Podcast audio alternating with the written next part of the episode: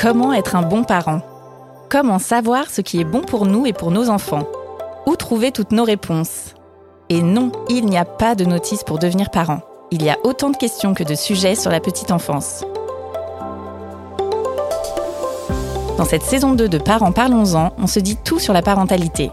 Pas de filtre ou de non-dit, nous abordons la parentalité sans complexe. Je suis Shane Love, maman solo d'un petit garçon de 6 ans et en mission pour vous donner toutes les astuces qui, je l'espère, apaiseront votre quotidien. L'un des challenges à relever quand on rentre à la maison, c'est d'assurer l'hygiène de bébé alors que nous n'avons plus les professionnels sous la main. Comment donner le bain particulièrement quand on est toute seule? Combien de temps bébé peut-il tenir avec sa couche si je n'en ai pas sous la main? Comment je fais si j'ai peur de nettoyer son petit nez? Et puis l'apprentissage de la propreté avec les plus grands, le retour du pipi au lit, en bref, comment gérer tous ces sujets liés à l'hygiène et la propreté des plus petits. Je reçois à mon micro Camille et Manon qui nous racontent leur parcours dans cette quête de la propreté, et Alexia, infirmière puricultrice, qui nous partage tous ses conseils. Bonjour à toutes. Bonjour. On va commencer avec le bain, une vraie source de stress pour certains parents quand ils rentrent de la maternité et surtout quand on est parent solo. Alexia, quels conseils tu donnes, toi, en général, aux nouveaux parents? Alors peut-être que des parents vont se reconnaître euh, en écoutant. C'est vrai que le bain, c'est souvent le moment un peu attendu par les parents et surtout le coparent parce que c'est là où on va faire connaissance un petit peu avec son bébé.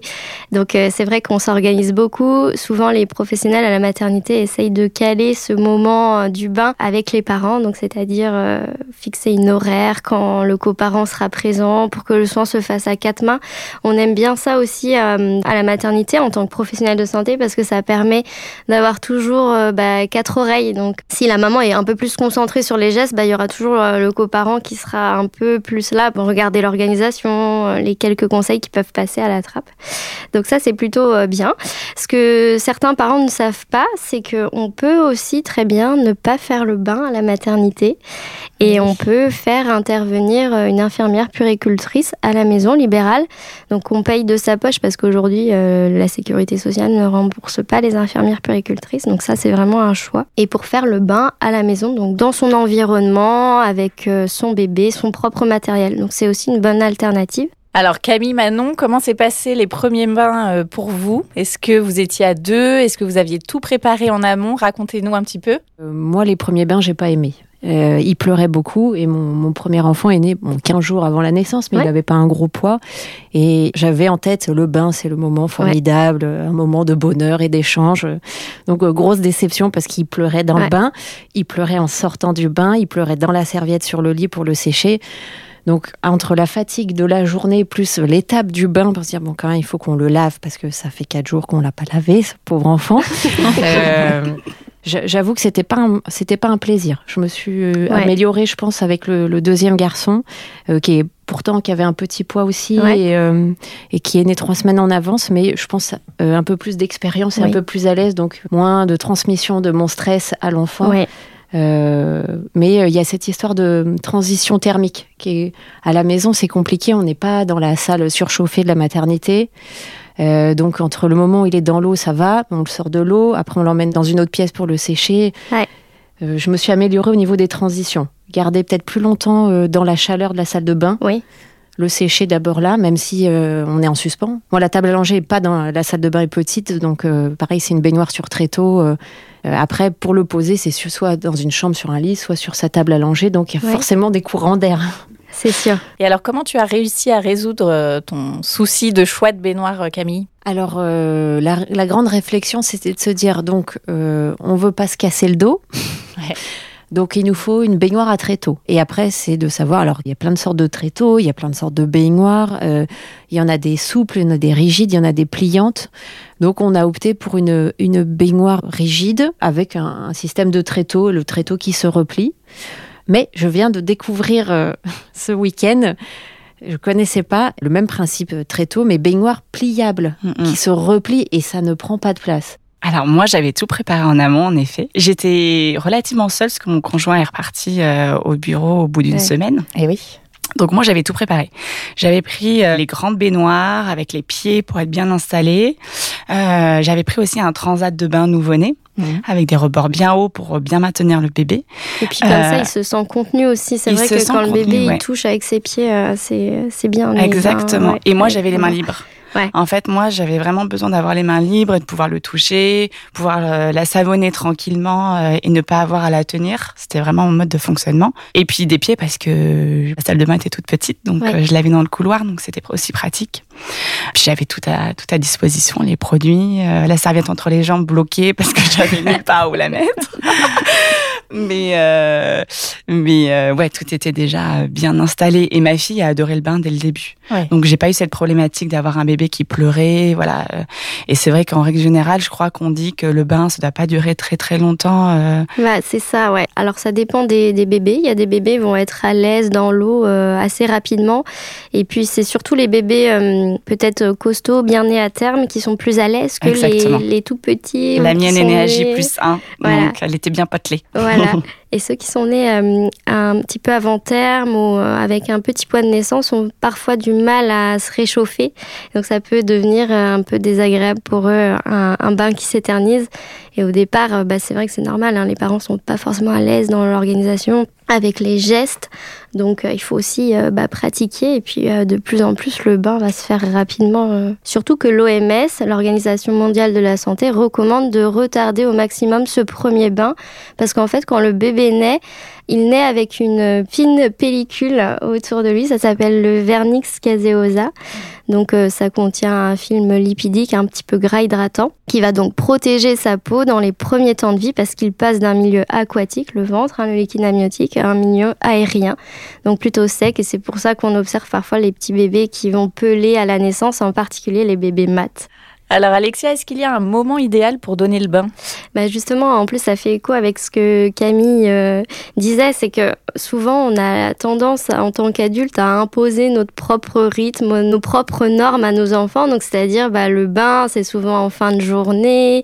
Parfois sur notre tout petit bébé, c'est vrai que ça peut faire long parce qu'en fin de journée, on peut avoir un petit peu les pleurs du soir, les pleurs de décharge, un peu plus de coliques parce qu'il y a eu plus d'alimentation, donc un peu plus de gaz. Et c'est vrai que l'enfant peut avoir eu beaucoup aussi de rencontres dans la journée. C'est vrai qu'au tout départ, on va présenter beaucoup son bébé, ça va faire énormément de stimulation pour lui.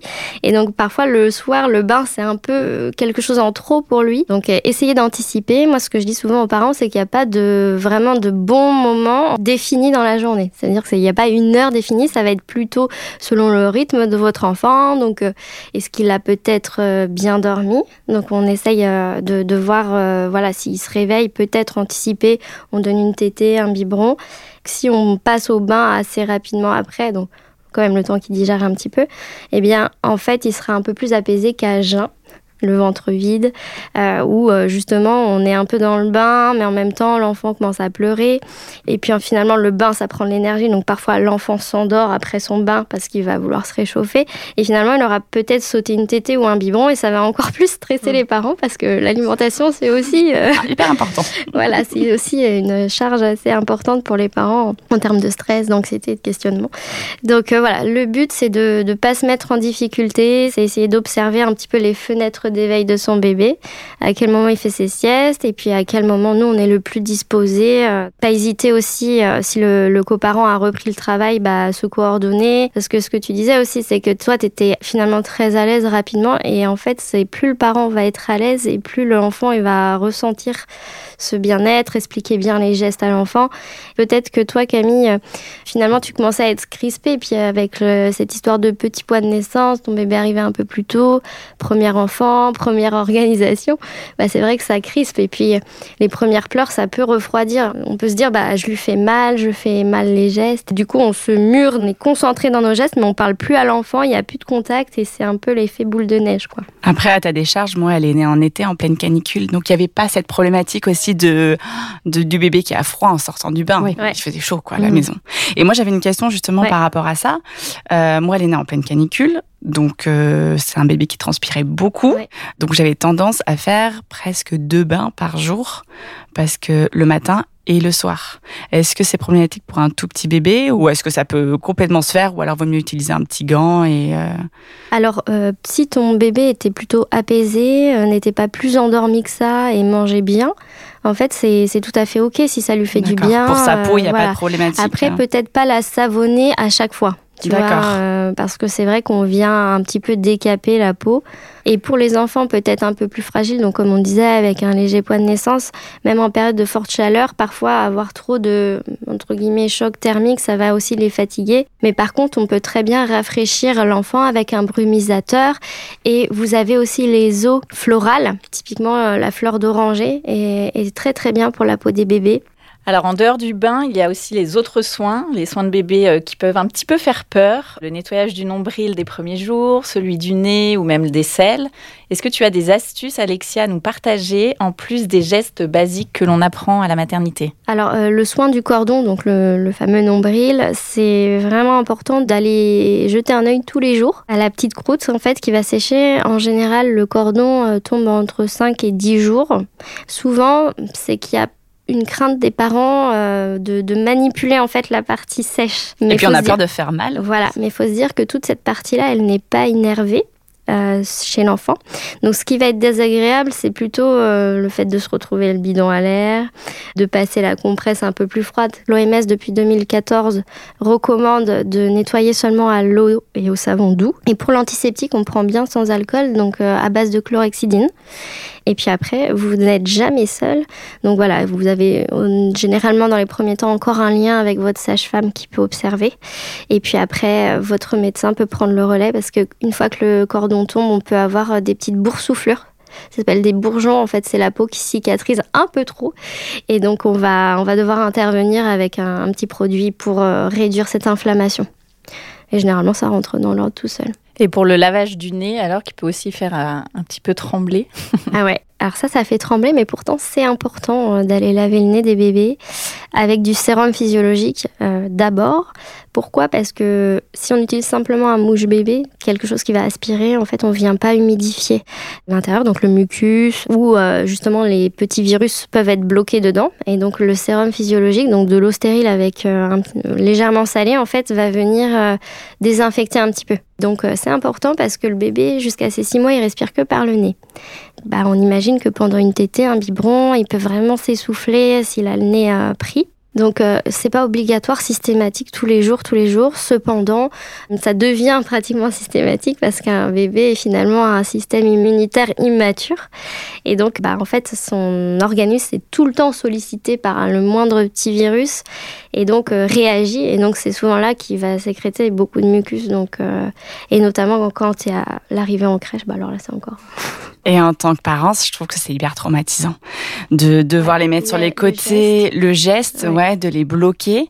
Et moi, je sais que bon, elle a été très rarement malade, mais euh, mais je sais qu'à chaque fois, ça m'a un peu perturbée. Du coup, j'avais tendance à ne plus utiliser le sérum fille, utiliser que le mouche bébé, en me disant bon, ça va un peu moins traumatiser l'enfant. Alors, on n'est pas obligé d'aller injecter super fort le sérum physiologique. Il suffit de d'humidifier. Donc quelques gouttes peuvent euh, vraiment euh, humidifier. Et puis après, par contre, il faut venir euh, faire cette aspiration parce que c'est vrai que euh, on n'a pas cette action de vraiment pousser les sécrétions. D'accord. Donc la technique de mettre l'enfant sur le côté, de mettre un gros pchit pour que ça sorte, c'est pas forcément euh, utile. Alors souvent les, parents se disent bah en fait moi ça fonctionne pas parce que ça ressort pas.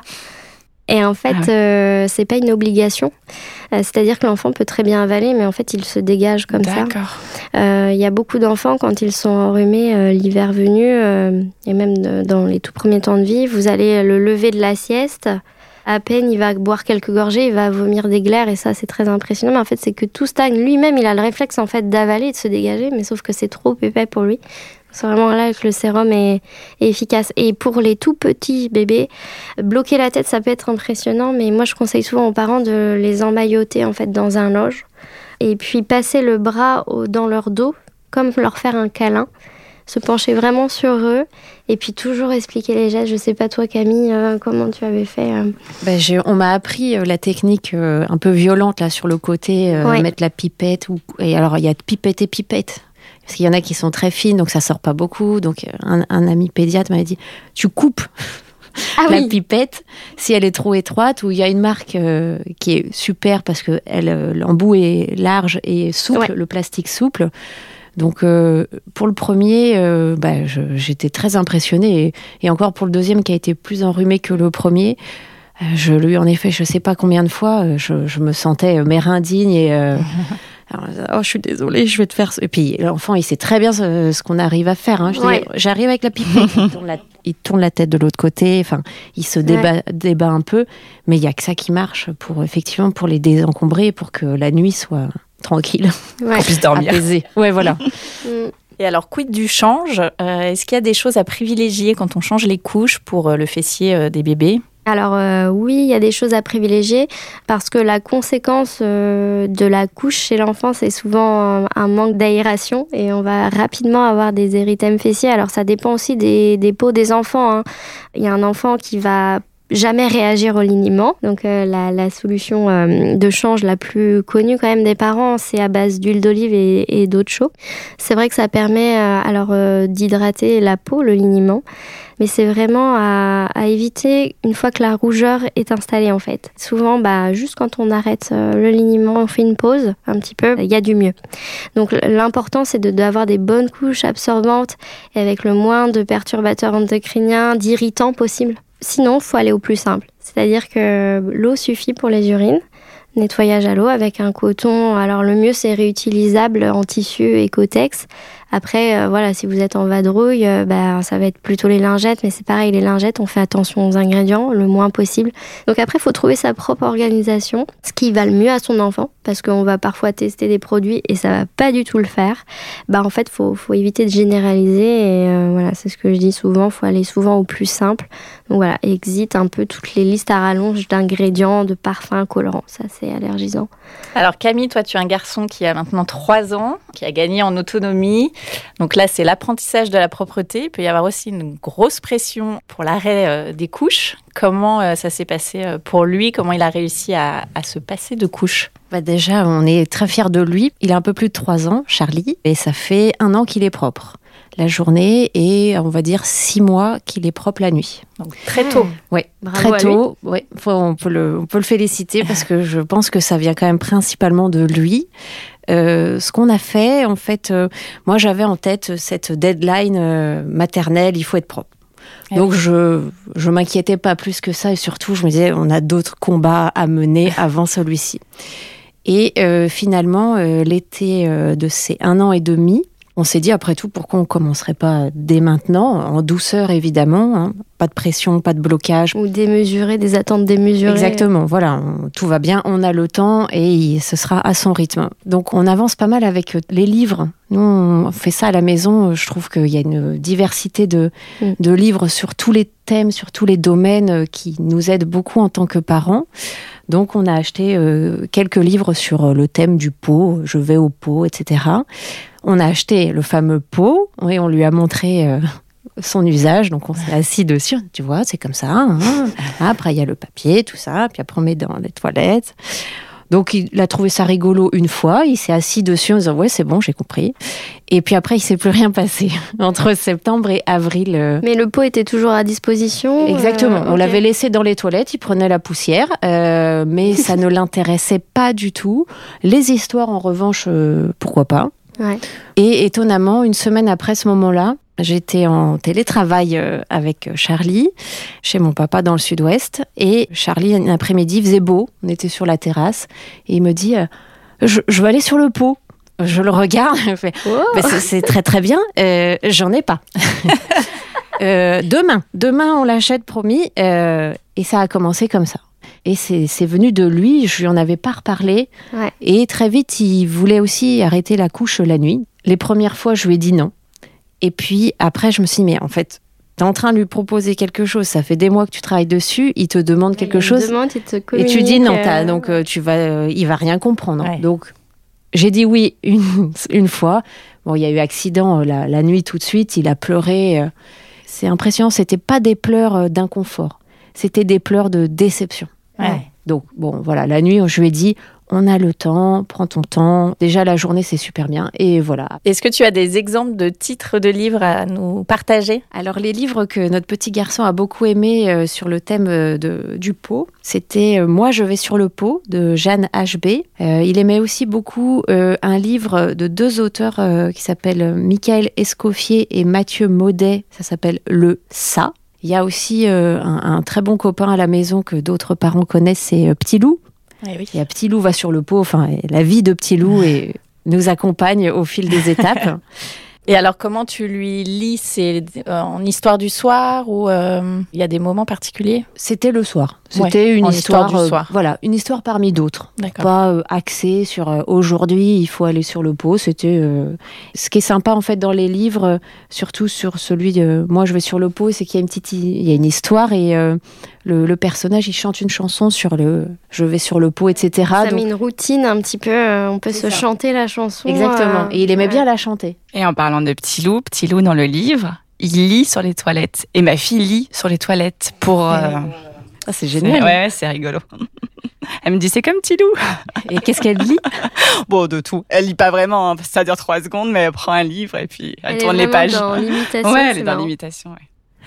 Alors Alexia, quel conseil est-ce que tu donnes aux parents pour gérer au mieux l'apprentissage de la propreté? Bah, en fait, c'est super intéressant le témoignage de, Camille. On a entendu beaucoup de choses. Et, euh, et je tiens à dire aux parents que bah, c'est vrai qu'on va souvent encore parfois attendre que l'enfant euh, passe un pied devant l'autre ou euh, descende les marches en marche arrière. Tout ça, ça date des années 70 hein, quand même et euh, les neurosciences ont quand même évolué. Donc je trouve ça dommage encore de, d'attendre et de transmettre aux parents qu'il faut vraiment attendre ce moment-là. Parce qu'en fait, l'apprentissage de la continence, c'est comme l'apprentissage du langage, c'est comme l'apprentissage de la station debout et de la marche. En fait, ça commence au sol, on fait des roulés boulets et puis après on évolue. Et eh bien en fait, la continence, c'est pareil. Et il y a deux critères essentiels à avoir chez l'enfant. Déjà, il faut qu'il puisse sentir, donc le contrôle des sphincters, etc. Donc ça, ça dépend vraiment de la maturation euh, du système psychomoteur de l'enfant. Et la communication, c'est pareil, exprimer son besoin, comme il l'a fait euh, avec le pot, mais il y a souvent des indices pour les parents qui arrivent avant.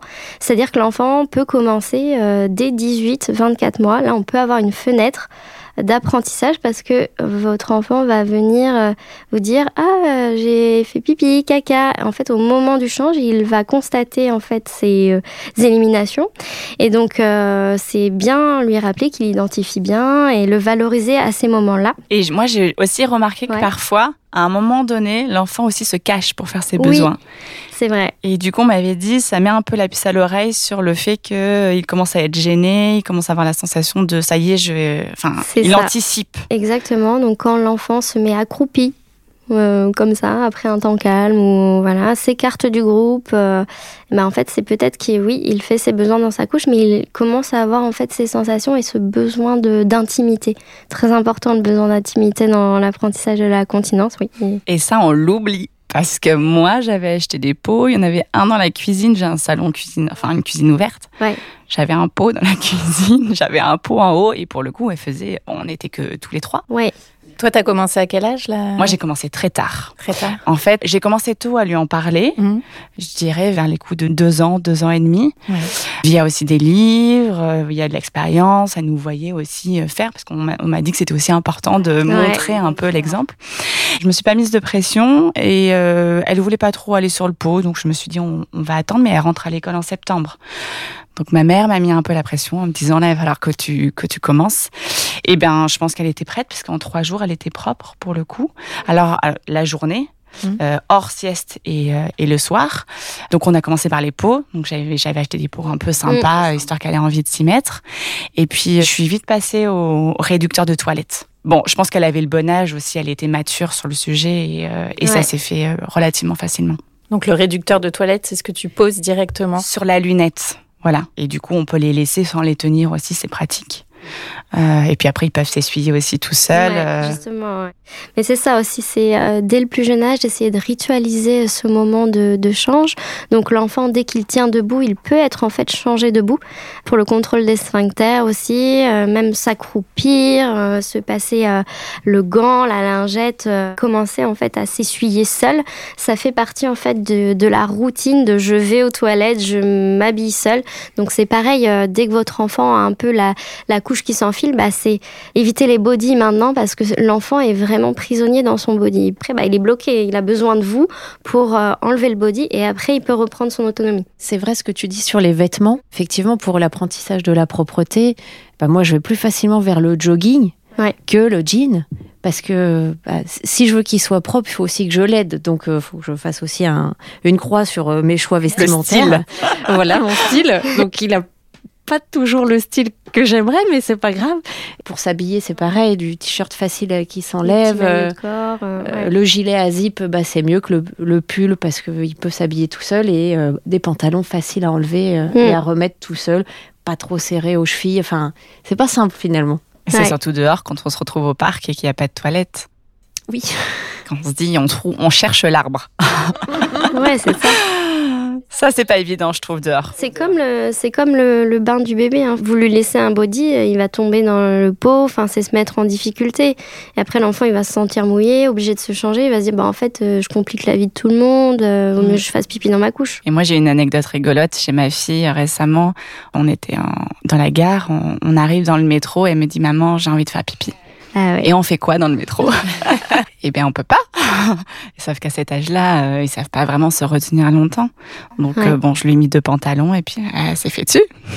Ouais. Seule solution, mais c'est vrai qu'il y a des moments où on se retrouve, on n'a plus rien, on n'a plus de couches, on n'a plus rien pour elle s'est sentie un peu, un peu bête, mais euh, c'est vrai que parfois il n'y a pas de solution, quoi. Et puis c'est là l'important d'accompagner par les mots mm. et la bienveillance. J'aime bien dire ne pas parler d'accident parce que c'est jamais un accident en fait. C'est souvent le terme qu'on utilise. Ah, c'est un accident. Qu'est-ce qu'on pourrait dire alors euh, T'as fait pipi cette nuit euh? Voilà, en fait, juste étiqueter. Enfin voilà, tu es mouillé, ça arrive, mais pas dire c'est un accident. Je le dis aussi. C'est en fait c'est être très presque détaché un peu, mais en disant c'est rien quoi. Eh bien, merci à toutes pour ces précieux conseils et vos partages d'expérience. Bah, merci beaucoup. Merci beaucoup. bah oui, merci. Un grand merci à vous, jeunes ou futurs parents, qui nous avez écoutés dans cet épisode sur l'hygiène de nos bébés. Et n'oubliez pas, quel que soit votre choix, écoutez-vous. Faites-vous confiance et si besoin, demandez les conseils de votre sage-femme, d'une professionnelle à la PMI ou à votre pédiatre. Quant à moi, je vous invite à découvrir les autres épisodes de Parents Parlons-en, disponibles sur toutes les plateformes de podcast. À très vite!